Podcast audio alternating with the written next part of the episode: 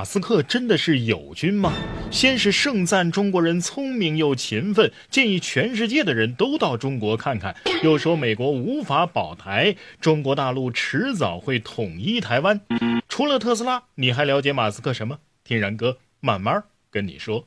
从一个被无数人质疑和嘲讽的空想家，到一步步实现自己的太空冒险计划，他就是如今深受部分人追捧和喜爱的特斯拉 CEO 埃隆·马斯克。生于一九七一年，现年五十二岁的他出生在南非，母亲是加拿大籍模特和营养师，曾进入南非小姐大赛的决赛。这样的美女吸引了当地实力雄厚的公子马斯克的父亲。他不仅是电气工程师和飞机设计师，而且人家是真的家里有矿，赞比亚的一座翡翠矿山。父亲，也就是马斯克的爷爷，还是陆军中士。但要说对马斯克影响最大的，还得是他的外祖父。这是一名医生和冒险家，不仅创立了加拿大颈椎护理学院，还是一名疯狂的飞行爱好者。为了探险，他带着家人来到南非，并跟老婆一起夺得了南非全国手枪射击的男女冠军和汽车拉力赛冠军。外祖父的经历和精神在某种程度上影响了小马斯克对探索的向往，使他从小就对外太空有着狂热的兴趣。十二岁时就经过自学编程，成功的设计出了一个太空游戏软件，还获得了五百美元的报酬。跟比尔盖茨等美国成功人士一样，一九九五年，马斯克也在大学时辍学创业，项目跟阿里巴巴起初的业务差不多，主要是做互联网黄页业务。创业最初的资金来源于马斯克的父亲，但随着公司规模越做越大，马斯克手中的股份也被稀释的越来越少，再加上与其他管理层的意见分歧越来越大，甚至后来被罢免了职位。但这家公司也让马斯克获得了两千两百万美元的收益，这对于当时年仅二十二岁的马斯克无疑是一笔巨款。有了钱，谁不想享受啊？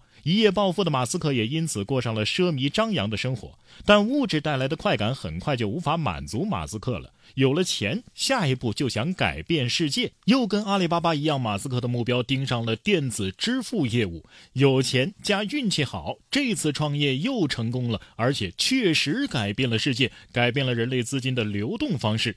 然而历史总是相似的。二零零二年，由于在公司内斗中失败，他又一次被逐出了公司。这次他得到的收益是上次的五倍，一亿多。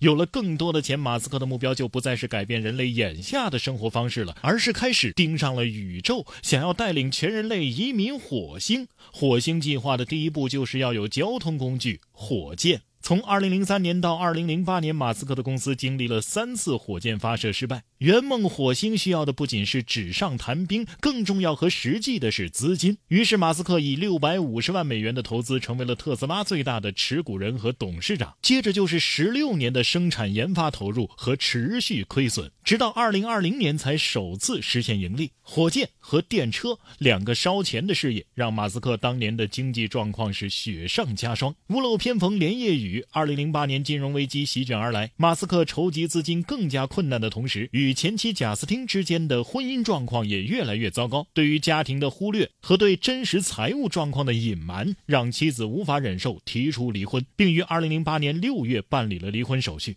三个月后的九月二十八日，第四次火箭发射终于成功了。但由于前三次的发射失败，他们已经花光了所有的钱。与此同时，特斯拉的融资也即将结束，这些都给马斯克造成了巨大的财务困境。但就在破产即将发生时，NASA 出手了。二零零八年年底，他们跟马斯克签订了超过十五亿美元的国际空间站供应商合约。马斯克又从这十五亿美金当中借了一笔钱，帮助特斯拉渡过难关。就这样，两家公司。都活了下来，也就是说，NASA 不仅是马斯克两个公司的救星，也是重要的资金来源。与此同时，沙特王子和卡塔尔主权财富基金也是马斯克的金主。当然，马斯克能够扭亏为盈，也离不开中国的橄榄枝。在很多人的印象中，美国企业的背后往往是犹太财团。的确，犹太财团所掌控的先锋基金贝莱德和道富都是特斯拉的股东。但他们是怎么进来的呢？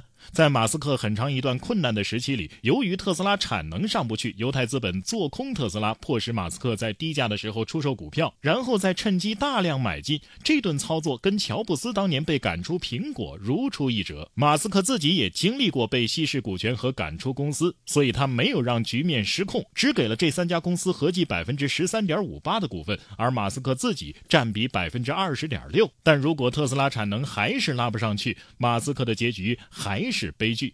就在这个危难的时候，是中国拉了他一把。上海和特斯拉签订了对赌协议，不仅低价给出土地建设特斯拉超级工厂，同时还放出低息贷款。这番操作不仅让特斯拉提升了产能，账目上的现金流也变得充裕了，这才让马斯克有机会成为世界首富。所以啊，马斯克发表一些亲中言论，对犹太财团的态度并不友好，背后是有原因的。马斯克的事业本质上是实体经济，实体经济和金融资本之间本就是相爱相杀。马斯克自己建厂，成本高，回报慢；犹太财团控制金融资本，回报周期短，来钱快，趁火打劫，掠夺和挤压实体经济的财富和生存空间。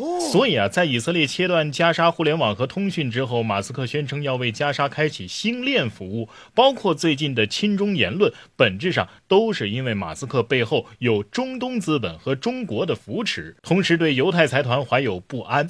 但本质上，马斯克就是一个。商人，我们不光要看他说什么，还要看他实际上究竟在做什么。你觉得呢？